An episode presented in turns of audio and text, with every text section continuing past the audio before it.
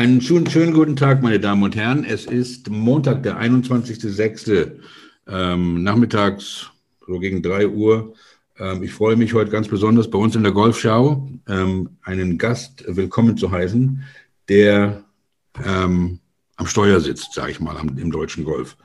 Ähm, es ist der Präsident des DGV, Klaus Kobold. Klaus, ähm, kommt zu uns. Ich weiß nicht, Klaus, bist du in deinem Office in Wiesbaden oder bist du schon in München bei der BMW? Weder noch. Ich bin in Dresden in meiner Kanzlei. Ach, okay. Erstmal herzlich willkommen und vielen Dank, dass du dir die Zeit genommen hast, bei uns heute dabei zu sein. Finde ich ganz toll. Danke, Frank. Ich freue mich drauf. Okay. Ähm, wollen wir mal gleich loslegen? Ich denke, so wie viele ähm, deutsche Golf-Enthusiasten hast du vielleicht auch eine kurze Nacht und hast vielleicht mit einem Auge noch John Rahm gesehen, wie er auf der 17 und 18 die Putts noch gelocht hat. Ich habe es nicht gesehen. In meinem Alter war ich schon, na, so halb elf war ich weg. ähm, aber ähm, US Open und du bist, wie, wie gesagt, irgendwann jetzt diese Woche auf dem Weg nach München zur, ähm, zur BMW Open. Ähm, Deswegen, was, was mich zuerst vielleicht interessieren würde, oh, ähm, eine Breaking News, da kann ich dich fragen, ob du das bestätigen kannst oder ob du das weißt. Ähm, einer unserer Golfschau All-Stars, Mr. Ted Long, der schon drei oder viermal bei uns war, ähm, hat uns informiert, dass sein Sohn Hurley nach Tokio fährt für Deutschland. Das will ich nicht ausschließen. Das wollen wir nicht ausschließen. Okay, ein kleiner Golfshow-Exclusive. ähm, aber lieb, lieber Klaus, vielleicht kannst du erstmal ein bisschen über dich erzählen und wie du ähm, persönlich zum Golf gekommen bist, denn man wird ja nicht Präsident vom DGV, ohne eine Beziehung zum Golf zu haben und ein bisschen aus deinem Golfleben ähm, mir und unseren Zuhörern erzählst. Naja, ich versuche es mal halbwegs kurz zu machen, aber Golf und ich, das war keine Liebe auf den ersten Blick, äh, denn meine Liebe auf den ersten Blick hatte Handball für sich eingenommen und äh, das war also die Sportart, die ich von elf, zwölf Jahren an betrieben habe und für die ich mich auch hätte vierteilen lassen, äh, wenn ich äh, auf irgendwas hätte verzichten müssen. Das war äh, in der Jugend, das war dann bei den Erwachsenen so und irgendwann kommt man an den Punkt, wo es dann mit Studium und Familie ein bisschen schwierig wird äh, Examina machen etc. Und ähm, ich habe schon als Anwalt gearbeitet und wir hatten in der Kanzlei einen Referendar, der spielte Golf. Also das war etwas sehr, sehr Ungewöhnliches. Der spielte Golf und der sagte, weil wir was für ihn repariert hatten, sage ich mal, äh, ich lade ihn mal ein nach Bad Griesbach. Und äh, Bad Griesbach war mir jetzt genauso bekannt wie, wie Regensburg oder sonst irgendwas. Ne? Also von daher Bad Griesbach und Golfschläger.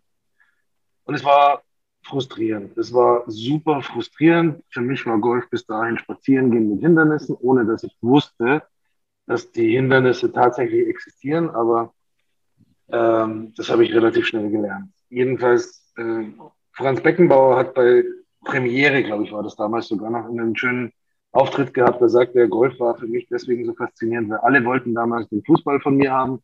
Ich habe ihn verteidigt der Ball war meiner. Jetzt, wo ich Golf spiele, sagte Beckenbauer, da ist dieser Ball auch meiner, der liegt da, keiner will ihn haben, aber ich treffe ihn nicht. Und dieses Unperfekte, dieses, dieses Struggling, das hat mir einfach Spaß gemacht und deswegen war der Einstieg bei Golf am Anfang wahnsinnig frustrierend und wenn du dann mal die Kugel triffst, das weiß ja jeder, dann macht halt ein gelungener Schlag wieder 100 schlechte Wett, vielleicht sogar 200. Ja, dann kämpft man sich also ran. Damals noch Handicap 36. Damals gab es noch keine Clubvorgabe 54, sondern du musstest halt auf irgendeinem Kurzplatz in Eckmarting bei München, ein wunder, wunderschöner Platz, für den ich eine Bewerbung machen darf, hast du mhm. gesagt. Ja. Ähm, also das war mein Platz, wo ich angefangen habe. Ein, ein super schöner Platz mit guten Leuten. Und da habe ich dann angefangen, in diese Golf-Amateur-Geschichte einzusteigen. Und da ist man ja noch lange nicht Präsident deswegen, sondern es kam dann eigentlich, dass jemand zu mir sagte, sag mal, du bist doch Anwalt und spielst ja auch noch Golf und dann kannst du dich doch mal mit den Regeln befassen. Und Golfregeln hatten ja mit dem BGB zum Beispiel gar nichts zu tun. Also BGB ist ja aufgebaut nach verschiedenen Büchern. Da gibt es ein paar allgemeine Regeln und dann geht es ins Spezielle und Golf ist halt reines Case Law. Das berühmte Schaf, das den Ball im Feld trägt und den dann irgendwo fallen lässt und solche Dinge. Und jedenfalls ist das Lustige ja, dass ich damals in Frankfurt im Penta Hotel bei dem ersten Lehrgang, den ich da besucht habe, auf Alexander Klose getroffen bin, der jetzt mittlerweile Vorstand ist. Und ich glaube, das war Ende der 90er, als ich damit angefangen habe. Und so ging es dann, und jetzt mache ich es wirklich kurz, so, dass der Deutsche Golfverband sagte, wir brauchen Referees, wir haben ein neues Ligasystem und ob ich nicht Lust habe, mich da auch anzumelden. Es gab eine RA-Prüfung, die allerdings in Deutschland stattgefunden hat, durch die sogenannte Traveling School, mhm. weil sie brauchten 20, 30 äh, Referees. Und die habe ich Gott sei Dank bestanden. Das war dann mein drittes Staatsexamen, weil zwei Stunden Prüfung in Englisch mit schottischen Prüfern. Also das war schon ein bisschen verzwickt. Mhm. Naja, und dann wurde ich halt Referee und, und da ging es dann in den sächsisch-thüringischen Golfverband und dann wurde ich da irgendwann Präsident und so weiter. Naja, also es war, war schon sehr intensiv damals, diese, diese vier, fünf Tage, die man dann auf dem Platz war als Referee. Und da habe ich dann 2005 eigentlich das letzte Amateur, den letzten Amateurwettkampf von Martin Keimer gesehen. Mhm. Deutsche Meisterschaft, Einzelmeisterschaft. Ähm, Schwerin da auf diesem damals noch normalen Platz. Jetzt gibt es ja diesen Linkskurs dort, den gab es damals noch nicht. Und er hat gegen Michi Tannhäuser, den jetzigen Geschäftsführer der EGA, hat der, äh, das Match gewonnen und, letzten Endes das, äh, den Einzelmeister Sieg errungen. Und damals war für mich klar, dass Martin Keimer jemand ist, der extrem fokussiert ist, extrem hungrig ist und natürlich ein sensationelles Golfspiel. Mhm. Ja, so, jetzt ist schon wieder 16 Jahre her, ja, also solange, also wir hatten kurz vor, vorhin drüber gesprochen, das sind drei oder vier Amtszeiten von einem äh, Präsidenten des DFB, so wie es zurzeit aussieht. Ähm, und ähm, auch wie, wie, ähm, wie unser gemeinsamer Freund, der Rainer Goldrian, jetzt schon über 20 Jahre bei der PGA of Germany ist und auch, mit äh, Christoph Herrmann wenn man so lange dabei ist, dann, dann muss man ja was richtig machen, sonst, ähm, sonst, sonst, sonst wäre man das ja nicht. Ähm, vielleicht können wir da gleich einsteigen in, ähm, in die, ich sag mal, in die Aufgaben und in das Sportkonzept des DGV. Ähm, meine persönliche, ich rede immer viel zu viel von mir, meine persönliche Golfleben hat exklusiv bis auf zehn, acht Jahre ähm, Mittlerer Osten in den USA stattgefunden, wo ähm, jeder, der zuerst haben wir natürlich den Unterschied ähm, private Clubs und ähm, Public Courses. Nicht Public Courses in Deutschland ist ja etwas Neues, obwohl der Verband ja auch schon jetzt über 100 Jahre alt ist, nicht der DGV. Ähm, so, so wie ich das ähm, nachgelesen habe, wurde das ähm, ja, von den Engländern so zu uns gebracht damals, nicht? Ähm, in Bad Homburg und so weiter. Ähm, ja. Ähm, da da fing es an um die, was weiß ich, ähm, an, an Anfang 1900 irgendwas, nicht sowas in, in, in der Richtung. Aber bei uns, ähm, und ich bin auch einer, der auf öffentlichen Plätzen dann auf, aufgewachsen ist erstmal und ähm, für, was weiß ich, 14 Dollar jeden Samstag um 6 Uhr morgens und jeden Sonntag um 6 Uhr morgens mein Tee in den, in den Boden gesteckt habe und los ging's, ja. Ähm, Handicap, USGA Membership, da habe ich meine 20 Dollar bezahlt im Jahr. Haben sie mir einen Bag-Tag geschickt, Rules of Golf für meine Tasche und da war ich Mitglied im, in der USGA. Beim DGV sind ja die Clubs die Mitglieder, nicht die, nicht die Spieler. Wobei, ähm, um es ganz korrekt zu sagen, es sind nicht nur die Clubs, sondern es sind natürlich Clubs und Gesellschaften, weil die mhm. Betreiberanlagen ja in der Regel von äh, GmbHs, oder vielleicht sogar Aktiengesellschaften geführt werden. Das macht jetzt an sich nicht viel Unterschied. Es sind aber doch unterschiedliche Konzepte. Also ein, ein gemeinnütziger EV hat ganz andere Interessen und vielleicht auch Notwendigkeiten, als das eine Betreibergesellschaft hat. Mhm. Das nur mal so. Ja, ja, ja. Ja, das, ich denke, das kommt dann auch ins Spiel, wenn, wenn Mitgliedschaften, Anzahl der Mitgliedschaften, ähm, wenn, wenn es das betrifft. Ja. ja. Aber du hast recht, der einzelne Golfer ist nicht direktes mhm. Mitglied im Deutschen Golfverband, sondern die Anlage, in welcher Form auch immer sie stattfindet, ähm, die ist Mitglied im Deutschen Golfverband. Ja. Äh, seht ihr einen Trend, wo die, wo die äh, Betreiber jetzt mehr auch GmbHs sind als vorher? Ich meine, das waren ja, ist das ein, was Neues in, in, in Deutschland? Mit Resorts und so weiter? Es gab es äh, damals gar nicht am Anfang äh, und auch bis Anfang der 90er. Da waren die äh, EVs, die Mitglieder und sonst niemand. Ja? Dann machte man das auf, weil 1990 ja ein ziemlicher Boom war.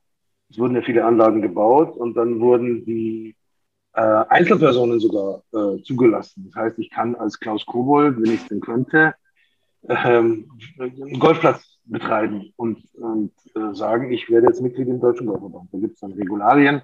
Mhm. Der Landesverband muss den Platz mit abnehmen und der DGV muss die ganzen, das ganze Paperwork überprüfen. Und wenn das dann alles passt, dann wirst du Mitglied im Deutschen Golfverband. Ja, okay. Und wir sind ja, ähm, der, du hast mir gerade erzählt, der größte Golfverband in Europa. Ja, wir haben die Engländer so ein bisschen überholt. Mhm. Wir haben auch noch mal einen extremen Sprung jetzt innerhalb der Pandemie gemacht. Also extremer Sprung heißt normalerweise kämpfen wir immer so um, um die Zahl hinterm Komma, 0, irgendwas. Äh, wir reden jetzt ganz selbstbewusst mal von roundabout 5 Prozent. Oh. Und das ist natürlich auch innerhalb des DOSB, DOSB nicht ganz unbemerkt geblieben, dass wir somit eigentlich der einzige äh, DOSB-Spitzensportverband sind, der ein gesundes Wachstum hat, ein überdurchschnittliches Wachstum hat wohingegen andere Clubs und, Sportarten Mitgliederschwund von vier bis acht Prozent verzeichnen. Ja, also ich, ich ähm, du, du, weißt, ich bin bei uns im Vorstand hier, im, bei uns im, im, im, Sportverein. Das ist ein typisch deutscher Sportverein mit 16 Sparten, ähm, wo die Mitglieder, wenn die Sportstätten acht, neun, zehn Monate zu sind ähm, und ihnen, die können ihren Sport nicht ausüben, dann wollen sie ihren, ihren Mitgliedschaft, ihre, was weiß ich, 120 Euro im Jahr wieder haben und das kriegen sie nicht wieder, dann sind die weg. Nicht? Dann sind die das nächste Jahr weg. Ja. Ähm, ähm, aber noch, noch um kurz die, die Geschichte nochmal. Ich habe ja vorhin gesagt, die Engländer haben, Deutsch, haben Golf nach Deutschland gebracht. Ähm, aber was es ähm, ähm, damals in Deutschland gab und in England nicht gab, dass Frauen in Deutschland gleich von Anfang an in den Clubs Mitgliedern werden durften und Golf spielen durften. Das durften sie 1900 in England nicht. Nee, das, das also, gibt ganz merkwürdige Schilder ja, noch. No Women, aber, no Dogs. Ne?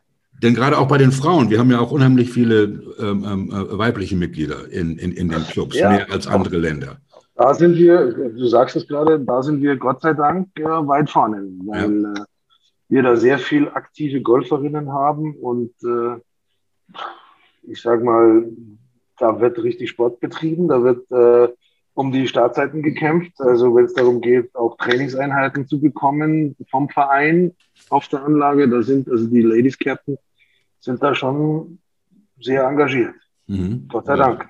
Ja, ist auch gut so. Finde ich, auch, finde ich auch gut. Und ähm, das ist ja auch, nicht, man hat es jetzt gesehen, da war vor, was weiß ich, vor einer Woche oder zwei dieses Mix-Turnier in Schweden. Das ist ja auch ähm, nicht, und brauche ich gar nicht anzufangen, von Esther Henseleit oder Sophia Popov, ähm, nicht, was da ähm, in, gerade in Deutschland auch los ist, nicht? Ähm, ähm, dass Sophia Popov nicht Sportlerin des Jahres geworden ist, verstehe ich immer noch nicht. Ich kann es mir eigentlich nicht erklären. Ich weiß nicht, ob, ob der DGV als Verband da vielleicht ein bisschen Pull hat. Da sagen, ja, was macht ihr denn da, Jungs? Ähm, ähm, aber leider werden solche Leistungen ähm, von, den, von den Massen in Deutschland noch nicht ähm, respektiert. Also ich habe ich hab ja mit, mit ähm, Sophia Popov und das, die anderen Kollegen auch ähm, da in einer für sie nächtlichen Sitzung haben wir da auch mal gechattet und äh, haben uns da ein Video gesehen und sie saß da in ihrer Garage und, und hat uns dann berichtet, wie es ihr geht und was sie so alles hinter sich hat, äh, ob dieses Major-Sieges. Und ich kenne jetzt Sophia Popov so ein bisschen seit dem Solheim Cup 2015 in St. Leon Roth, wo sie ja nicht spielen konnte für Europa, sondern kommentiert hat, was sie damals auch schon sehr, sehr professionell gemacht hat. Und wenn ich mir jetzt die, die Karriere von Sophia Popov anschaue, und ich bin leider kein Experte, ich würde mir wünschen, dass ich recht behalten würde, dann glaube ich, dass die jetzt einfach einen Startschuss gehört hat, ähm, selber da losmarschiert ist, losgesprintet ist fast. Und ich glaube, dass sie noch den einen oder anderen großen Titel holen wird, weil es, ich glaube, das weiß jeder, der einen Golfschläger öfter in der Hand hat. Es gibt nichts Wichtigeres beim Golfen als Selbstvertrauen und Selbstbewusstsein nicht übertrieben und nicht äh, zu viel davon, aber wenn du, wenn du weißt, ich habe das schon mal hingekriegt und, und ich habe mich auch schon mal aus einer Niederlage wieder hochgekämpft oder aus einer Verletzung hochgekämpft. Und das hat sie ja alles. Ja? Mhm. Sie wollte ja schon aufhören damals. Und jetzt ist sie, ist sie eigentlich eine der besten deutschen Spielerinnen, von denen wir Gott sei Dank, jetzt ist ein Name noch gar nicht gefallen, ähm, von denen wir Gott sei Dank sehr viele haben. Aber die Paula äh, Schulz-Hansen beispielsweise, jetzt wieder Platzrekord am Wochenende, da kommen schon starke Damen nach, ganz mhm. bestimmt. Ja. Ähm, ja, das ist dann dieser Durchbruch, nicht? Der, der kann ja so lange, man weiß es ja auch nicht. Ich meine, Henrik, Henrik Stenson war auch 40 irgendwas, als er die Open gewonnen hat, nicht? Wenn der Durchbruch dann kommt, ähm, nicht, dann ähm, strike while, while the iron is hot, ähm, dann, ähm, und, und, und sie ist auch, ist so frisch, ihr zuzuhören in den Interviews und, und, und ihre, ihre Persönlichkeit. Und also das ist also was ganz Erfrischendes. Ich habe mich da also riesig drüber gefreut. Und auch genauso Esther Henseleit, ähm, ähm, nicht die ja, die auch ähm, die, die, diese sprudelnde Persönlichkeit ist. Das ist also, denke ich, für, für uns ähm, als Golfer und für den Golfsport insgesamt eine ganz, ganz tolle Sache. Ähm, jetzt sind wir gleich schon ange, angekommen bei den, bei den nächsten Themen, die, die mich interessieren und ich hoffe auch die äh, drei Leute, die zuhören. Ähm, das ist der Spitzensport und der Nachwuchssport.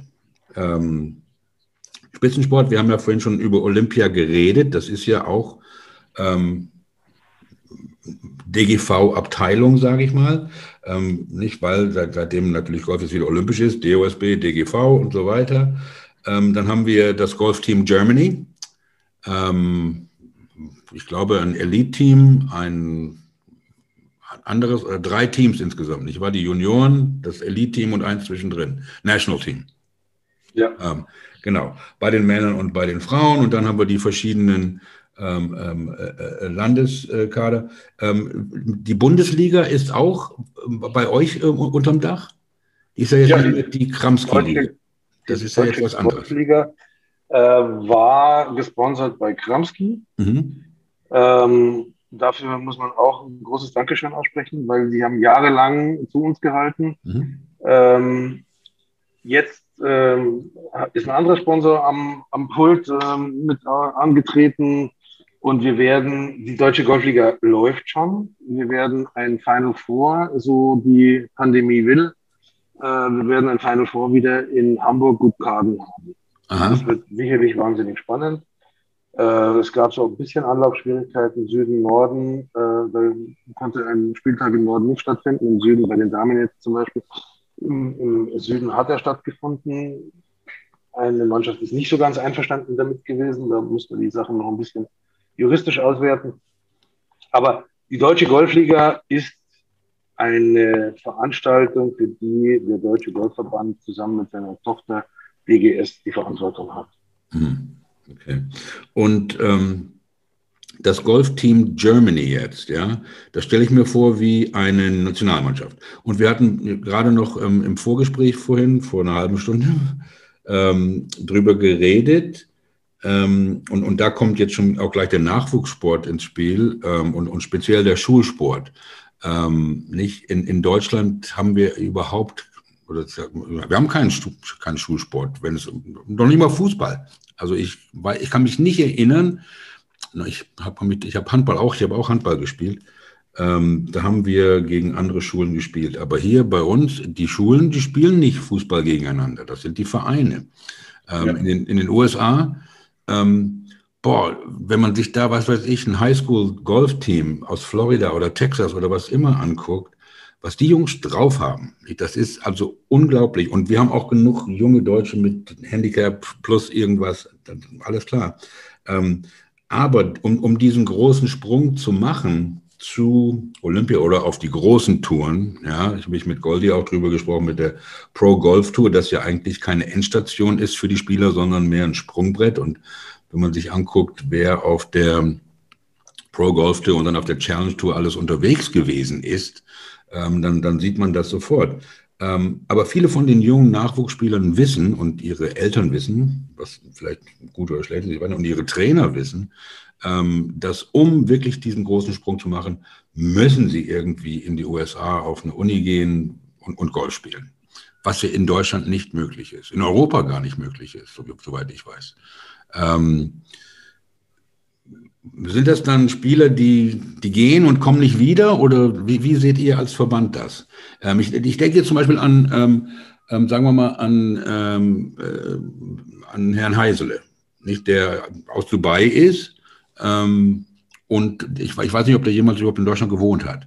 Ähm, es ist aber, Gott sei Dank, im Golfteam Germany. Und das glaube ich, ich weiß nicht, ob er bei Olympia dabei ist oder nicht. Ähm, wie, wie, siehst du das? Ich meine, es ist ja, es ist ja gut, wenn die gehen, irgendwo auch noch, wenn sie noch ein Scholarship kriegen, ist das auch super, nicht? Und ähm, ich weiß nicht, ob da, ob es da Firmen gibt, die sich da ein bisschen engagieren und denen auch helfen. Aber dieser Sprung ist doch unheimlich wichtig. Besonders bei den Männern, sage ich jetzt mal vorsichtig. Frank, jetzt muss ich mal, jetzt muss ich mal langsam einbremsen, Bitte. weil dein Anriss dieses Themas dafür geeignet ist, dass wir die nächsten zwei Wochen drüber reden. Ja. Und zwar ohne Unterbrechung. Weil wenn du anfängst, vom Schulsport zur Olympiateilnahme zu kommen und allem, was dazwischen ist, dann müssen wir uns doch mal anschauen, und das weißt du besser als ich, was bei uns in den Schulen los ist. Gerade jetzt mit der Pandemie. Die Kinder haben doch schon vor der Pandemie so gut wie keinen Sport mehr gehabt. Ja? Also wenn was ausgefallen ist, dann war es entweder Musik oder Sport. Genau. So. Und das ist eine Katastrophe, weil ich meine, du bringst ja manche Kinder in Lebensgefahr, wenn du ihnen einen Ball zuwirfst. Ne? Die, die brechen sich ja die Geräten dabei, wenn sie den fangen wollen. Und es ist vielleicht nicht ganz so schlimm, wie ich es jetzt sage, aber ähnlich schlimm. So, jetzt, jetzt kommen wir noch daher und sagen, wir wollen noch eine spezielle Sportart, noch dazu eine komplizierte Sportart und eine im, im sozialen Ranking vielleicht sogar belastete Sportart äh, implementieren. Und das ist ja schon eine, eine, eine, ganz, ganz schwierige Aufgabe. Aber um, um die Lösung auch vielleicht ähm, gleich mit aufzuzeigen, es ist so, dass Menschen wie du, die sich da engagieren, andere Menschen, andere Lehrer, die übernehmen die Verantwortung auch in diesem Projekt Abschlag Schule und sagen, okay, entweder ihr kommt, wir kommen mit entsprechender Transportation und so weiter auf die Anlagen oder ihr kommt zu uns in die Schule. Na, da gibt es ja auch Mittel und Möglichkeiten, in der Schule was zu tun. Und dass man Golf jetzt in diesem Schulsportbereich überhaupt wahrnimmt, ist ja schon mal eine sehr große Leistung. Und mhm. dass dieses Projekt Abschlag Schule so funktioniert, wie es gerade funktioniert, mit Pandemie, ohne Pandemie, ohne natürlich wesentlich besser, das ist ja auch schon mal harte Arbeit, die dahinter steckt, von allen Beteiligten. So, und jetzt kommen wir dazu, du hast völlig zu Recht gesagt, die, die eigentlichen Wettkämpfe finden ja nicht in den Schulen statt, sondern die finden zwischen den Vereinen statt. Jetzt ist der große Wettkampf beim Golf ja auch ein bisschen später angesiedelt. Natürlich haben wir AK 14, AK 16, AK 18 und so weiter bis AK 65. Aber beim Golf geht es ja erstmal darum, dass man die, die Kinder überhaupt davon überzeugt, so einen Sport auszuüben, daran Spaß zu haben. Und da ist das große Kunststück, denen nicht von vornherein den, den, den Spaß zu verleiten, indem man sie nur auf der Driving Range stehen hat und da versucht, Bälle zu, zu schlagen und vielleicht schon gar irgendwie mal Shapen beizubringen. Das ist alles Unfug. Die müssen in einem Mix von Sport müssen die Golf sich dann raussuchen und sagen, hey, das ist okay, das ist cool, das mache ich. Oft geht's ja nur über, über Testimonials. Ne? Wenn du jemanden hast, der dir es zeigt, der dich anleitet, der dich ein bisschen führt, dann machst du das. Und natürlich gibt es dann irgendwann in der Pubertät wieder Phasen, wo man sagt, na gut, es gibt die, die anderen Jungs sind aber ganz woanders. Ne? Die, die hängen ganz woanders ab und jetzt soll ich hier ins Golftraining gehen. Diesen, diese Phasen zu überwinden, ist schon mal schwierig. Und jetzt gehen wir noch mal eine Stufe weiter. Jetzt gehen wir in die, in die Förderung. Wir haben ja die Förderung in den Vereinen. Das ist ja die, die Keimzelle aller Spitzensportler. Ne? Die Vereine machen ja auch eine unglaublich erfolgreiche und wichtige Arbeit. Aber so, so äh, sehr das nach Plattitüde klingt, aber du hast natürlich auch Vereine, wo die Klientel sagt, ne, Jugendliche jetzt auf der Range, das geht nicht. Außerdem ne, im Clubhaus auch schwierig mhm. und, und überhaupt, warum kostet das alles so viel Geld? Mhm. Da ist es die, die Leistung der Vorstände und, und weiblichen Vorstände, äh, ein Verständnis dafür zu bringen, dass die Förderung der Jugend mit ein, ein Lebenselixier für den Verein insgesamt, also synonym Verein gleich Betreiberanlage ist. Mhm. Und jetzt, wenn man sich dann anschaut, wie geht's weiter, dann, dann kommen die in die Förderung der Länder. Ja, wir haben ja ähm, hier zwölf Landesgolfverbände, wobei beispielsweise im Norden eine Zusammenarbeit stattfindet zwischen Hamburg und Schleswig-Holstein. Eine wunderbare Geschichte. Andere Vereine, äh, Verbände, Entschuldigung, machen das ähm, autark, wie Bayerischer Golfverband, Baden-Württembergischer Golfverband etc. etc. Hessischer Golfverband. Das sind ja alles Verbände, die dann letzten Endes die, die Spitzensportler, die Talente, die, die späteren Spitzensportler zuführen in die, in die Förderung des DGV. Und dort mit unseren fünf Bundestrainern, Athletik-Bundestrainer ist das eine, aber dann die vier, die im Golfbereich äh, tätig sind, bei den Jungs, bei den Mädchen und bei den Damen und bei den Herren. Mhm. Äh, auch ganz, ganz tolle, äh, erfahrene Trainer. Ähm, die sind dann letztendlich dafür verantwortlich, dass wir für Olympia, so Olympia denn normal stattfinden würde, sage ich mal ganz bewusst, mhm. äh, dann vier Spitzensportler hier in den Start schicken. Mhm. Ich muss ganz ehrlich sagen, Olympia dieses Jahr, so sehr ich Olympia liebe und es toll finde, aber wir werden ein Olympia erleben, wie wir es hoffentlich nie wieder erleben. Ich war für die Delegation mit vorgesehen. Es, kannst, es darf keiner mehr außer den Trainern und, und Delegationsleitern mit, das ist auch okay. Aber du kannst dir nicht vorstellen, welcher bürokratische Aufwand jeden Tag im Moment stattfindet, um die Leute an den Start zu kriegen für mhm. Tokio. Und wenn du dann siehst, was in Tokio stattfinden wird, nämlich nur, wenn überhaupt Hotel, was auch noch nicht ganz sicher ist, Schrägstrich Olympisches Dorf, und die Anlage. Und alles andere, was Olympia mit ausmacht, siehst du vielleicht auf dem Fern oder im Fernsehen mit äh, türkischem, äh, mit, mit japanischem Originalkommentar, was ja auch nicht so gerade jeder versteht.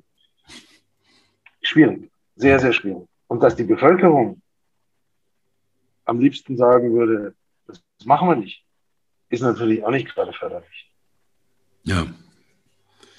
Ja, ähm, ja. Das ist, letzter Satz, lass, lass ja, mich noch sagen, weil das brennt mir so auf der Seele. Ich habe Rio erlebt. Ich habe Golf in Rio erlebt. Äh, für die einheimische Bevölkerung totlangweilig. Ne? Die haben zum Teil die Bälle aufgehoben, mitgenommen von den Spielern. Also das war ins Live erlebt. Das war eine Katastrophe. Tokio, Japan, Golfnation mit einem Mastersieger am Start. Also das wäre für uns unter normalen Bedingungen, das wäre das Beste, was uns passieren könnte. Mhm. Und jetzt haben wir so eine reduzierte, äh, zurückgenommene Veranstaltung, die, ich weiß es nicht, ich sage es mal ganz, ganz bewusst, vielleicht hätte gar nicht stattfinden müssen. Ja. Es tut mir in der Seele weh, weil die Chance, Golf zu transportieren, Werbung zu machen für Golf, wäre in diesem Land so riesig gewesen. Mhm. Und jetzt ist halt alles so auf, auf einfach, wir führen das mal durch reduziert. Ja, ja, ich denke, ähm, das, haben, das hatten Sie ja schon entschieden, dass, dass, Sie, die, dass Sie die Spiele machen. Ähm, auf, auf Teufel komm raus, sag ich mal. Ähm, nicht, aber es erinnert ja jetzt auch gleich so sofort wieder an die, an die Handball-WM in Ägypten, nicht? wo auch ähm, das auf Teufel durchaus durchgezogen wurde mit einer Bubble vom DHB, nicht die mit der Bubble von dem ägyptischen Hotel gar nicht übereinstimmte. Nicht? Ich habe da Stories gehört ähm, und, und viele deutsche Spieler oder einige deutsche Spieler sind ja auch gar nicht mitgefahren nach Ägypten, um da um, da, um ja. die Handball-WM zu spielen. Nicht? Ähm, das ist schon, ähm, das ist schon traurig, aber ich denke, ähm, dass es trotzdem gute Spiele werden können und dass es vor allem den jungen Leuten, die nicht, also für die, die Zuschauer, okay, die kommen alle drüber weg, die sitzen zu Hause auf ihrem Sofa, aber für die jungen Athleten, die jahrelang dafür geopfert haben und trainiert haben, ähm, für die wird es vielleicht doch, ähm, doch am Ende des Tages etwas Gutes werden. Ähm, aber da, wenn wir jetzt nochmal da einhaken kurz, ähm, Schulsport und ähm, ich hatte auch mit, mit, äh, mit, mit Rainer drüber gesprochen und zwar um äh, jetzt mit Reinhard über die Rolle des PGA Pros, der in einem deutschen Golfclub arbeitet, welche Rolle er in der Neumitgliedergewinnung hat. Ähm, denn von einem PGA Pro, der ja jetzt, von dem wird ja auch unheimlich viel verlangt heutzutage, mit Marketing auf Social Media, mit, dass er seinen Trackman hat, dass er den er vielleicht vom Club finanziert kriegt. Ähm, wie, wie sieht, wie sieht ähm, jetzt, jetzt außer dem Schulsport, außer Ausschlag Schule, was bedeutet effiziente Neumitgliedergewinnung für euch, für den DGV als Verband? Bedeutet für uns eine ganze Menge. Also wir sind natürlich immer darauf aus, äh, Neumitgliedergewinnung zu etablieren. Wenn ich dir die Zahlen von vorhin nochmal sage, wir sind ja. jetzt bei ungefähr 660.000 Mitgliedschaften. Das heißt, es sind nicht zwingend Mitglieder, weil manche ja zwei Mitgliedschaften haben. Aber 660.000 ist schon mal, schon mal ein Pfund. Ne? Da ist auch so ein bisschen das World Handicap System mit beteiligt, weil plötzlich Menschen auftauchen, von denen wir vorher gar nicht so viel gewusst haben. Die kommen jetzt und sagen, ich hätte gerne ein Handicap. Und dann sagen wir, wo warst du die ganze Zeit? Ja, und dann ähm, gibt es dafür sicherlich eine Erklärung. Ähm, aber das ist jetzt mehr intern. Ähm, was, was noch viel, viel wichtiger ist, und jetzt komme ich auch zurück auf den Pro, den du angesprochen hast. Jetzt schon, jetzt wo wir in der quasi Hochphase unserer Mitgliederentwicklung sind, äh, Mitgliederbindung.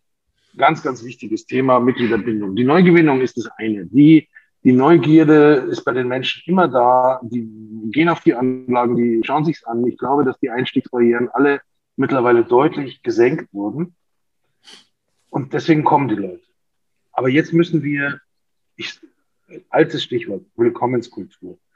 Äh, jetzt müssen wir die Leute an die Hand nehmen und sagen, okay, ich zeige dir jetzt mal, was Golf bedeutet. Und das ist jetzt wiederum eine Aufgabe des Pros, unter anderem, natürlich nicht nur, aber er ist doch derjenige, der den Kontakt hat. Er ist doch derjenige, der entweder sagt, wenn du den Ball nicht als Draw äh, von rechts nach links schlagen kannst, brauchst du erst gar nicht anfangen. Oder, falsches Beispiel, ne? oder er sagt, hey, jetzt pass mal auf, du hast jetzt hier ein Erlebnis, was du hier machst, äh, ist was ganz Besonderes. Du, du hast die Natur um dich herum, du, du tust was mhm. für die Natur, weil dein Club hier nämlich ganz engagiert ist. Du tust auch was für deine Gesundheit. Weißt du eigentlich, dass du zehn Kilometer am Stück läufst, wenn du deine Karre vor oder hinter dir hast?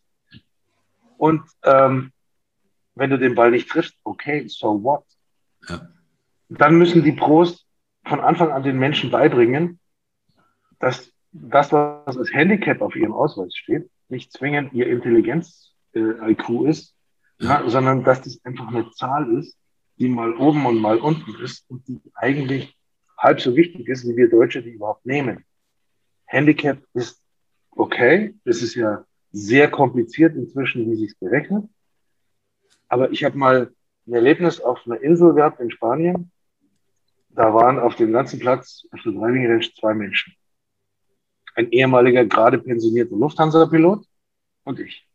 Und ich hatte damals, weiß ich nicht, Handicap 15 oder irgendwo.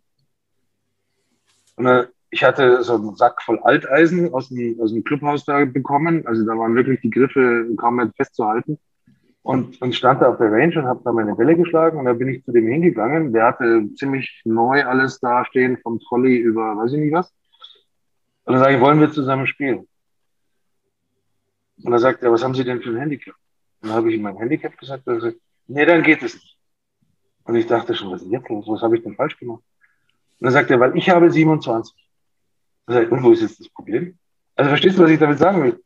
Der hat sich, der, der fliegt jeden Tag 180 bis 350 Menschen durch die Gegend, hat eine Verantwortung über Leben und Tod und macht sich klein, weil er ein Handicap 27 hat. Also das ist für mich das schlimmste Beispiel, wie man den Sinn und Zweck eines Handicaps falsch verstehen kann. Ja. Natürlich haben wir Spaß gehabt auf der Runde. Ja? Und, und natürlich war es völlig wurscht, weil ich die Kugel genauso schlecht oder genauso gut getroffen habe wie er. Ja. Aber diese, dieser Kotau vor dem Handicap, das ist auch die Aufgabe eines Pros, das in, in, in die Relation zu setzen. Ja. Und wir müssen doch, und jetzt komme ich wieder zurück zur Mitgliederbindung, wir müssen den Leuten doch sagen, pass auf, ob du dieses Jahr dreimal, fünfmal oder 25 Mal auf den Platz gehst, ist deine Entscheidung. Weil die Menschen auch irgendwann mal anfangen zu rechnen. Ja, die sagen, Mensch, letztes Jahr war ich dreimal auf dem Platz, das lohnt sich für mich nicht, das spiele ich ja gar nicht ab. Aber wenn man das versuch den klarzumachen, du bist jetzt hier Mitglied einer Gemeinschaft, du kannst jederzeit, wenn es aus irgendeiner Situation mal anders läuft bei dir, dann geh in der Früh um sieben, jetzt bei, bei 35 Grad Hitze, geh in der Früh um sieben auf den Platz, um neun Uhr hast du spätestens neun Löcher gespielt und bist ein neuer Mensch. Mhm. Mhm. Weil ich zum Beispiel bin so, ich gehe auf den Platz, auch mal nur für, für 20 Minuten oder halbe Stunde Driving Range. Das ist ja nicht mal der Platz, sondern ist die Range. Und dann weiß ich, ich habe ein bisschen was getan, geübt und, und gehe wieder zurück. Oder ich gehe mal schnell neun Löcher. Ich brauche keine 18 Lochrunden, um zu sagen, ich spiele jetzt Golf. Das kann auch in ganz anderen Dosen passieren. Ne? Habe auch nur einen Fahrtweg von einer Viertelstunde. Wenn ich eine Dreiviertelstunde zu meinem Golfclub habe, dann ist es natürlich Unsinn. Dann spiele ich nicht 20 Minuten und gehe nach Hause. Ja, genau. Sondern dann will ich mindestens neun Löcher spielen oder vielleicht sogar eben 18. Also dieses, dieses Grundverständnis, äh, da gibt es keine festen Regeln, da gibt es keine festen Abläufe und jeder entscheidet das für sich anders. Ja. Also nur for the record, mein Handicap ist meine Ex-Frau. Ähm, aber es, es, geht ja auch gerade jetzt darum, ähm, nicht diesen, die, dieser Mythos. Ja, jemand, der kein Golf spielt, der fährt mit seinem Radl da, was weiß ich, durch den Wald und sieht einen Waldweg und da steht Golfclub. Nicht, der erste Gedanke ist, was soll ich denn da? Nicht, dass also, was, wer muss ich sein oder was muss ich können, um da den Waldweg hochzufahren und mir das mal angucken und um zu sehen, dass das genauso am Ende, dass es genauso Leute sind wie du und ich. Ähm, nicht, aber ähm, dann ist es also erst einmal die, die, die, die neue Mitgliedergewinnung, dass man die Leute vielleicht auch da, denke ich, abholen muss, wo sie sind, gerade die Jugendlichen. Ähm, aber wie du sagst, nicht Neumitgliedergewinnung bedeutet überhaupt nichts, wenn man die neuen Mitglieder nicht binden kann. Ich weiß nicht, was die Zahlen sind, die weißt du, ähm, wie viele nach einem Jahr, zwei Jahren wieder aufhören. Nicht? Weil sie nicht mitgenommen worden sind von jemandem im Club, ähm, der sagt, hey, komm mal her, ich gehe mit dir spielen, ist mir egal, was du schießt. Nicht? Also die Zahlen, die sind relativ, relativ überschaubar, insofern, als es bis jetzt auf die Zeit der Pandemie immer so, ich sag mal, 50.000 Eintritte waren und 49.500 Austritte. Oder mhm. umgekehrt, sodass wir noch diese 0, von denen ich vorhin schon gesprochen habe, erreicht haben. Ähm, das ist jetzt, wie gesagt, im Moment gerade anders. Aber das Thema Mitgliederbindung wird, und das mache ich, predige ich jetzt fast sektenartig, das wird die nächsten zwei, drei Jahre ganz wichtig sein. Denn so nach zwei, drei Jahren ist spätestens der Punkt, wo sich die Leute orientieren. Und ich will jetzt nicht sagen neu orientieren, aber zumindest mal sagen, okay, ziehe ich eine kurze Bilanz. Leider ist es ja in Deutschland immer so, lohnt sich's ja, mhm. oder lohnt sich's nicht. Und da muss man natürlich auch sagen, es gibt ja Dutzende verschiedene Möglichkeiten, Mitgliedschaftsformen. Ja, also angefangen von den reinen Kartenhändlern äh, über die VCG bis hin zu Vollmitgliedschaften oder, oder Mitgliedschaften Montagvormittag, Donnerstagnachmittag, keine Ahnung. Ne? Das ist alles gegriffen. Ähm, das weiß ja auch jeder, der in dem Geschäft ist. Und, und da die richtige Balance zu finden, das ist halt wichtig. Geht ja weiter bis, bis in den Winter hinein. Ne? Ich meine, in Bayern äh, hast du von, Haushalt, von Haus aus ein, zwei Monate kürzere Saison. Späterer Beginn, vielleicht auch wieder früher Schluss. Mhm. Aber dann, dann ziehen die halt Läupen und sagen, kommt zu uns zum Langlauf. Ne? Und, und ja. wir stellen eine Gulaschkanone auf oder wir machen irgendwas anderes, sodass die Bindung nach wie vor bleibt. Genau. Ähm, Klammer auf, abgesehen davon, also gerade in einem Verein hier in Dresden sagen wir halt auch, äh, wenn ich die Leute ziehe, dann laufen die da, wo die Leute sind und nicht, wo sie Lust haben. Mhm. Also diese geführte Geschichte, die ist schon auch ganz, ganz interessant. Naja, also ähm, Golf ist im Moment auf dem aufsteigenden Ast. Wenn du, wenn du bei der Nationalmannschaft jetzt im Zuge der EM geschaut hast, was machen die für die Recreation? Die gehen Golf spielen. Genau. So. genau. Und, und ein Müller, wenn er jetzt nicht gerade so verletzt wäre, wo ich ihm also wirklich alles, alles Gute wünsche, dass er hoffentlich bald wieder im Einsatz ist. Ich glaube, den müsstest du festketten, wenn du dem äh, sagen würdest, du drei Kilometer weiter ist ein Golfplatz, aber du kannst jetzt nicht hin. Da müsstest du den wahrscheinlich wirklich mit einer schwarzen Kugel am, Bein festhalten. Ja. Das, ist, das ist halt schön. Wir haben ja, wir haben ja wirklich viele Beispiele von Menschen, die, die Golf leben und, und es genießen. Genau. Genau, nicht? Es fängt ähm, die, die, Fußballer Thomas Müller und ähm, bis zu Jimmy ja. Hartwig und nicht also nimm die Gofus, nimm die Gofus, ja, das ist eine tolle Geschichte. Ähm, da sind alle dabei. Sind ja mittlerweile sogar Handballer bei den Gofus. Ne? Also äh, Kretsche ist dabei genau. und Michael Stefan und wie sie ja. heißen. Ja, genau. Und das sind ja auch alle, die erst zum Golf als Erwachsene gekommen sind, nicht als Jugendliche. Nicht? Ich meine, meine Mutter hat mit 68 angefangen, Golf zu spielen. Ist sie hier in den Club eingetreten. Ich, ich spiele seit 1980, aber sie hat das nie gemacht. Und mit 68 hat sie sich gedacht, das probiere ich auch mal. Und dann gehen sie mit ihren Freundinnen los und hat dagegen den Ball getroffen, gehauen oder manchmal ist sie geflogen, manchmal nicht. Aber ein Mordsgaudi haben sie gehabt. Und du hast es kurz angesprochen, Gula, äh, Thema Gulaschkanone, dieses ganze Leben, dieses ganze Clubleben um den Sport noch herum. Ähm, nicht, wir sind früher, und das ist jetzt vielleicht auch nicht das beste Beispiel, aber dieser Country Club, amerikanische Country Club, so wie es den deutschen Sportverein gibt, nicht, da geht man samstags morgens um sechs, 6.08 Tee-Off mit seinen Kumpeln los. Ja, dann ist man um, was weiß ich, halb elf, elf fertig, spielt ein bisschen Karten, dann trifft man um zwölf die Frau am Pool, nicht? Und ähm, geht abends wieder nach Hause. Nicht dieses Clubleben ähm, ähm, ist, ist das, ähm, was, was für mich dann immer sehr interessant war. Nicht? Und dann ist auch die ganze Familie. Und dann ist auf einmal die Frau und die Kinder, die fangen dann auch an, Golf zu spielen. Nicht? Und dann geht das von Generation zu Generation. Das ist vielleicht auch ähm, äh, was Interessantes.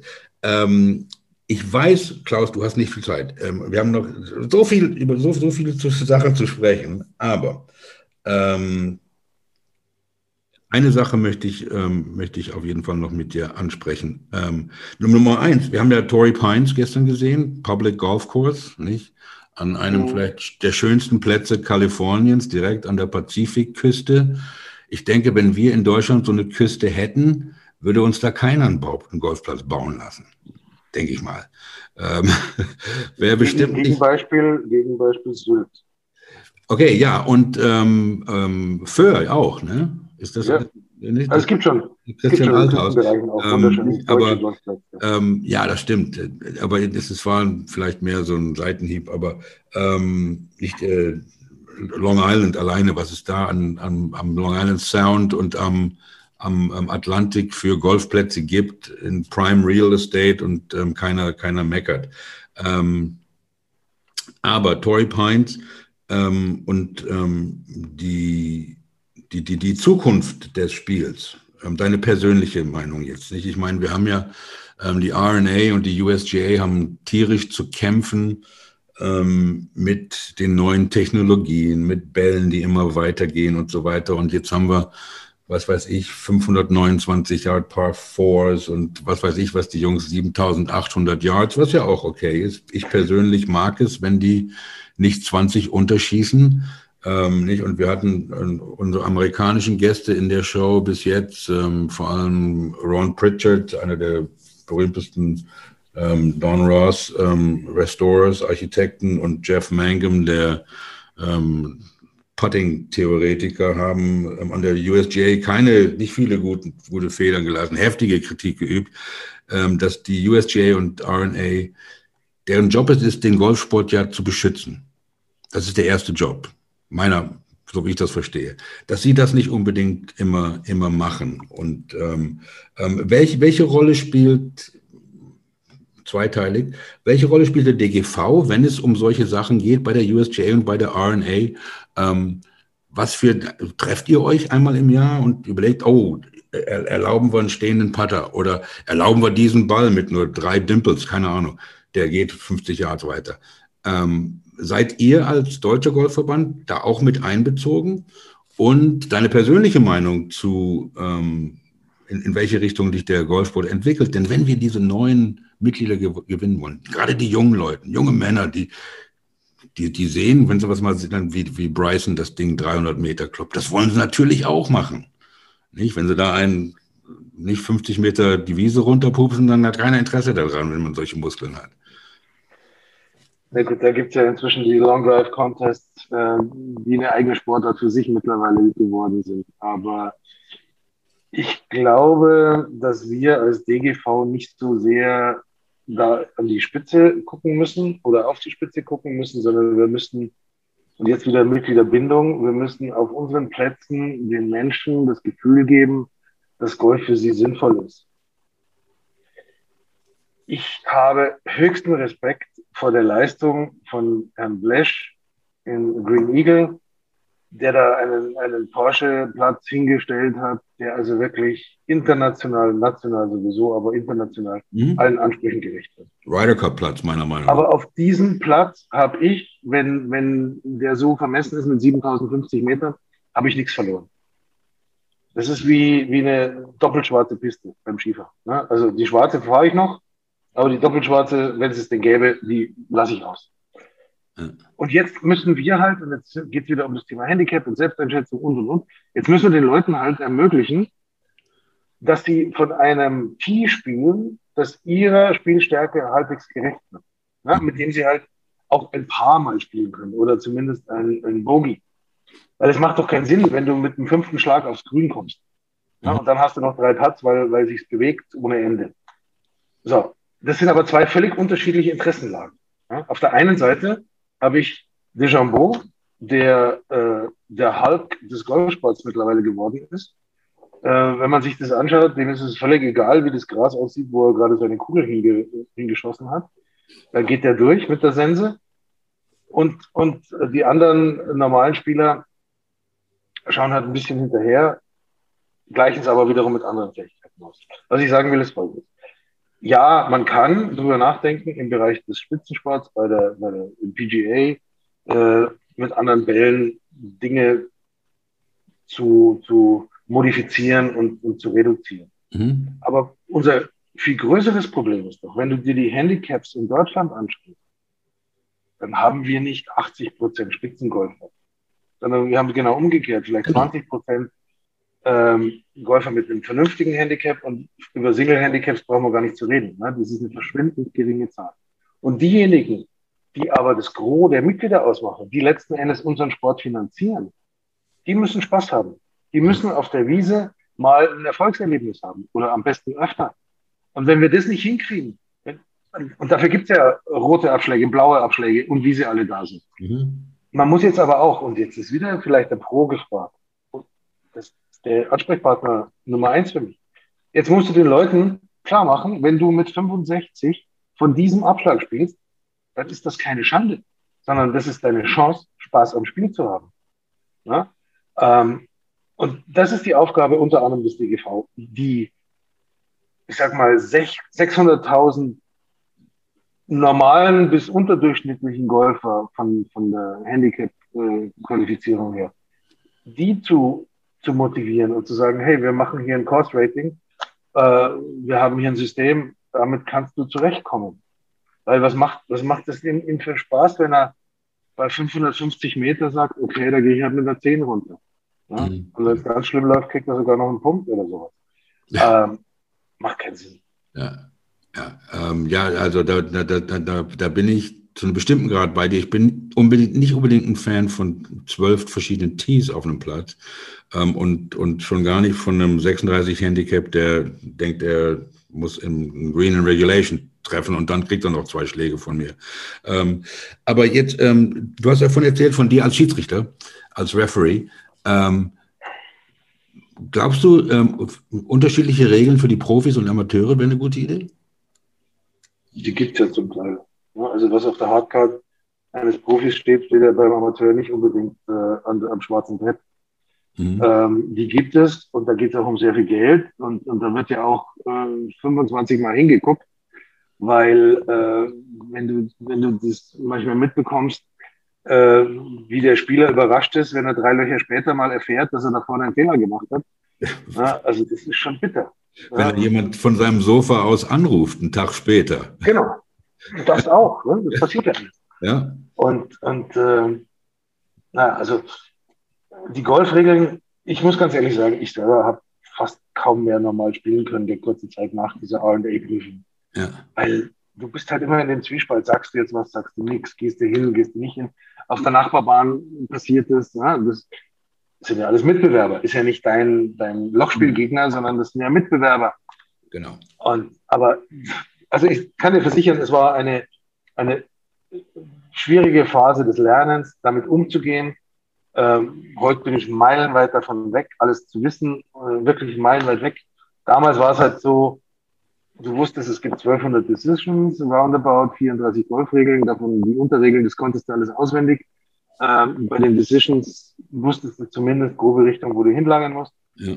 Aber ähm, fürs private Spiel ist es vielleicht in 10% der Fälle hilfreich gewesen, ansonsten vergiss es. Genau, ich meine, die Golfregeln sind ja erfunden worden, um den Spielern zu helfen, nicht um sie zu bestrafen. Das ist ja für mich der, der, der Sinn der Sache. Und ähm, vielleicht ähm, spielen auch ähm, werden auch viel zu viele Turniere gespielt, ich weiß es nicht. Ähm, ähm, nicht wir haben früher Clubmeisterschaften gespielt und vielleicht noch einen anderen President's Cup oder sowas. Und die anderen 50 Wochen haben wir jedes Wochenende nur mit unserer Gruppe gespielt und gezockt. Ähm, nicht, jede, nicht jede Woche ein Turnier äh, äh, gespielt. Ähm, ja, gut, da, wenn ich da, Frank, wenn ich da schon einhaken darf. Also ich finde es natürlich schon schön, wenn man sieht, wie auf manchen Plätzen äh, das Turnierleben stattfindet, weil auch die lokale äh, Industrie oder der Mittelstand sich engagiert. Ne? Du hast ja. jetzt zum Beispiel in der, der Spitzenindustrie Mercedes-Benz, Afterwork. Nur ein Beispiel. Ne? Es gibt andere. Oder das Küchencenter um die Ecke macht den Mittwochsknopf.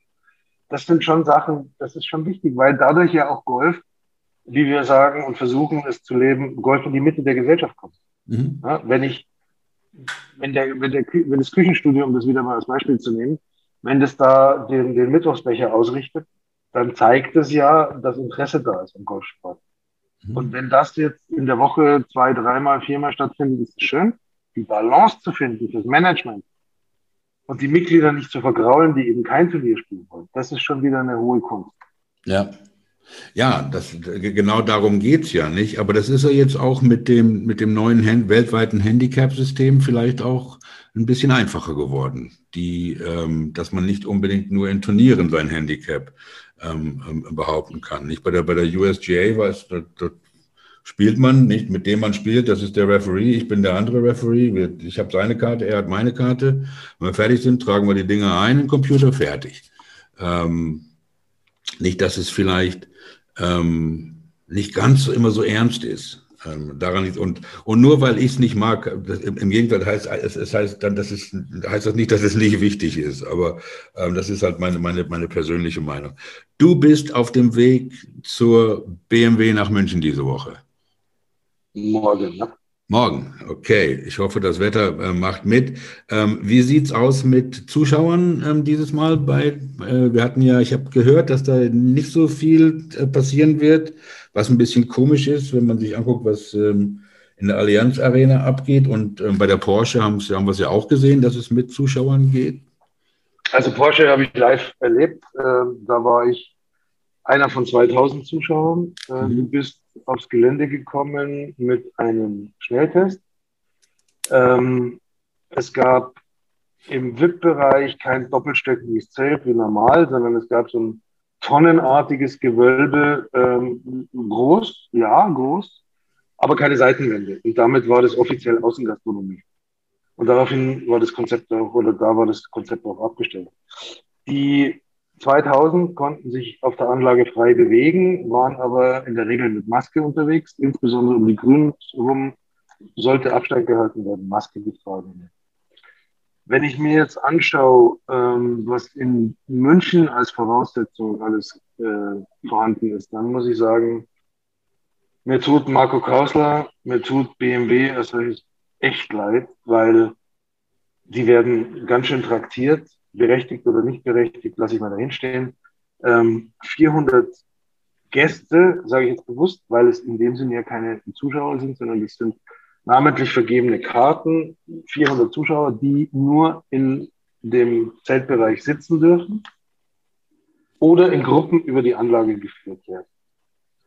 Ich habe keine Ahnung, wie groß die Gruppen sein können und wo sie dich hinführen, aber das ist natürlich schon, also da ist der Spaßfaktor eher gering. Ja. Ähm, beim Pro M, dass ich diesmal mitspielen darf, äh, kein Kontakt zum Pro, kein, kein, keine Begrüßung mit der Faust, Ellenbogen, Fußinnenseite, was auch immer. Kein mh, auf das Pro-Team mit draufgehen und praktisch drei Meter neben dem Pro stehen beim Zuschauen. Weg ist nicht deine Area, da hast du nichts verloren. Äh, das Ganze mit Maske dann auch in bestimmten Bereichen. Du hast, obwohl du geimpft bist, zweimal plus 14 Tage die Pflicht, noch einen Schnelltest zu machen in der Früh ähm, und so ein paar andere Spaßdinge. So, jetzt Olympiastadion ist das eine. Das ist noch vielleicht sogar ein bisschen nachvollziehbar. Was für mich aber gar nicht mehr äh, so richtig ähm, nachvollziehbar ist, ist, dass in Erding da das Spaßbad aufmacht und da am Tag ein paar hundert Leute äh, über die Rutschen gehen und in den Umkleiden zusammen sind und so weiter, während Golf auf 80 oder 100 Hektar äh, da so reglementiert wird. Aber seien wir froh, dass es überhaupt stattfindet. Seien wir froh, dass BMW sagt, wir ziehen es durch. Dafür großen Dank, weil es ist wichtig für uns. Ähm, es, ist, es ist extrem schwierig, ähm, wenn, man, wenn man so ein bisschen hinter die Kulissen schaut. Ich konnte das bei der Porsche tun. Ähm, man, man hat organisatorisch so ein paar Vorstellungen oder was die Organisation betrifft. Aber bei Porsche zum Beispiel war es so, da konnten die Kameraleute nicht aus England kommen. Ja, wegen Einreisebeschränkungen. Deswegen ich finde, finde mal die Teams, ja, da geht es um, um Cards, so kleinig, also in Anführungszeichen Kleinigkeiten, was da alles organisiert werden muss. Es ist unfassbar. Ja. Bei BMW habe ich jetzt nicht so den direkten Einblick, wie ich es da oben hatte, weil ich dort schon länger war. Aber äh, ich glaube, dass BMW genug oder auch Marco mit seiner Agentur genug zu tun hat und die äh, keine acht Stunden am Stück schlafen. Also da bin ich fest davon überzeugt. Wer entscheidet das denn? Ist es der Landkreis? In Landkreis, dem, das ist der Landkreis, wo der Verein, wo der, wo der Platz ist. Hm. Genau. Interessant. Ähm, weißt du schon, wer dein Pro ist bei der Pro-Am? Nee, das wird heute Abend irgendwie online Ah, okay. Da werden wir mal gucken, ob es dazu Live-Scoring gibt und ähm, mal sehen, wie du dich schlägst mit deinem Pro. Wie, hast du noch die Möglichkeiten zu spielen oft? Ähm, wie sieht es bei dir aus? Ich habe jetzt ein Jahr lang gar nicht gespielt. Ich habe äh, davor auch wenig gespielt, weil bei mir stand eigentlich eine Schulteroperation an, wegen, wegen so einem Zähnen-Teilabriss. War ein bisschen ekelhaft. Also musst dir vorstellen, du sitzt in einem Auto, hältst das Lenkrad fest und kannst mit der linken Hand nicht bei deinem Blinker betätigen, weil die Schulter das nicht hergibt. Also es war, es war echt übel. Und, und dann ist das Amt des Präsidenten zumindest für mich eher völlig kontraproduktiv, was das eigene Handicap betrifft.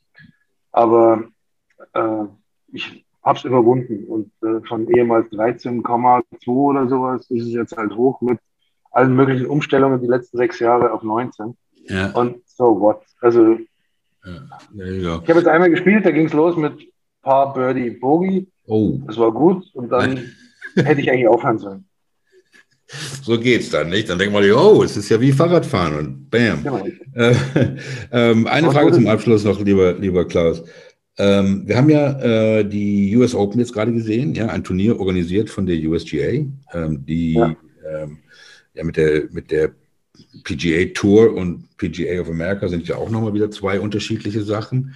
Ähm, und es war ein Thema, das ich mit Goldie auch besprochen habe, das ist die German Open, ähm, die ja jetzt nicht mehr, jahrelang schon nicht mehr stattfindet. Das ist ein ja. Turnier, das der DGV vorher gemacht hat, organisiert hat. Der hat zumindest die Namensrechte daran. Ja. Und, äh, äh, es gibt jetzt wirklich schon viele, viele Jahre nicht mehr. Der DGV hat nach wie vor die Rechte dran. Und wir haben äh, im Moment äh, zwei Profiturniere bei uns mit mhm. äh, BMW und Porsche, wie gesagt. Und es ist im Moment auch, was die Sponsoren betrifft, kein, kein Raum dafür. Es ja. ist äh, zu wenig äh, Basis dafür da. Die Grundlage fehlt. Wir haben jetzt, und das ist wirklich eine tolle Geschichte auf Initiative, meine Stellvertreter, Achim Battermann, in Zusammenarbeit DGV, VCG, haben wir jetzt ein Challenge Tour Turnier äh, aufgelegt. Die äh, Geschichte findet statt am Wittelsbacher Golfclub in Bayern. Mhm. Und da ist natürlich der Rainer Goldrian, von dem du ja schon mehrfach gesprochen hast, auch sehr intensiv dabei gewesen. Ja. Marco Peke von der VCG, die sich da sehr stark engagiert. Und das ist einfach wichtig, damit wir unseren Nachwuchsspielern, unseren kommenden Pros Bedingungen bieten, wo sie sich messen können, Abgesehen davon können wir ein paar Slots auch tauschen, ne, sodass dann, das ist ähnlich wie CO2-Klimahandel, ist das ja mit Startplätzen. Ähm, und dass wir jetzt das für die nächsten Jahre mal gesichert haben, ist schon ein Schritt in die richtige Richtung. Ähm, sollte es irgendwann in den 30ern mal zu dem Ryder Cup in Deutschland kommen, mhm. äh, dann kann man ja da vielleicht die German Open mit reinbasteln. Ja, das wäre doch ein Ding. Und, Jetzt, und vielleicht ein, ähm, ein, Ladies European Tour Event wäre auch nicht schlecht. Ja, und äh, mhm. dann ein bisschen viel jetzt, für, ein bisschen viel jetzt als, als Rucksack für die nächsten Jahre, aber ich nehme ihn mal, ich, ich nehme ihn mal auf. Ja, auf, auf, also, jeden, auf jeden Ladies Fall. German Open, muss man sagen, war eine ganz, ganz tolle Geschichte. Und ja. die, die, Damen haben mir da äh, fantastisches Golf gespielt. Aber man sieht, es bricht ein Sponsor weg, ne? in dem Fall die Bank. Ja. Äh, Nikolaus Pelzer als Turnierdirektor hat sich da unglaublich engagiert. Ja. Und äh, ich würde mich sehr, sehr freuen, wenn wir die Chance hätten. Newcom ist ja auch dabei, gerade in dem Bereich sich mhm. äh, aufzureiben, um, um, wieder was auf die Beine zu stellen. Ähm, es, wird, es wird kommen, bin ich mir relativ sicher. Aber es ist nicht so, dass ich dir heute sagen kann, in zwölf Monaten haben wir das Thema Ja, ja, das ist nur, weil ich, es, es kommt oft, man, man redet oft mit Freunden und Bekannten drüber und, und man, keiner weiß wirklich, was, was, was da los ist. Ähm, aber wie gesagt, das Wichtigste und es, es ist also und, und ich bin der Erste, der zugibt. Ich habe also ich hätte nicht erwartet, dass ähm, dass gerade der Golfsport nach der Pandemie, so wie sie wir jetzt erstmal hinter uns haben, ähm, ähm, ich will nicht sagen gut ist für den Sport, aber dass wir Mitglieder gewinnen, mehr Mitglieder gewinnen, als wir verlieren. Das hätte ich nicht erwartet ähm, ähm, und, und, und, und es freut mich und ich höre das auch von meinen Kollegen in den USA. Ähm, nicht Japan jetzt mit Hideki, da kommt ein ganz neuer Boom und ähm, im, im, im, Mittleren Osten sind sie auch weit. Also ich glaube, der, der Golfsport ist in einem guten Platz. Ähm, lieber Klaus, danke, dass du heute bei uns warst und uns geholfen hast, auch ein gutes Licht auf den Golfsport zu werfen. Äh, wir haben noch viele andere Sachen zu besprechen. Äh, ich hoffe, dass du ähm, uns wieder mal besuchst äh, und ein paar andere Sachen ähm, mit uns besprichst. Viel Spaß in München. Und jetzt als offizieller Golfschau All-Star bist du ja dann auch zu unseren äh, Major Roto-Shows eingeladen, die übrigens gestern von Herrn Goldrian gewonnen worden sind. Der hatte John Ram als den Gewinner. Muss ich ihm noch irgendwie was schicken. ähm, aber ähm, komm gut nach München. Ähm, grüß uns äh, äh, die Jungs äh, äh, von uns und wir sehen uns bald hoffentlich wieder. Ich freue mich, vielen Dank, fürs, dass ich dabei sein durfte und äh, drücken uns alle die Daumen, dass wir keine vierte Welle bekommen passen wir einfach ein bisschen auf auf uns. Machen wir. Keep on fighting the good fight. Alles Gute, lieber. Danke. Tschüss, mein Lieber. Okay, ciao.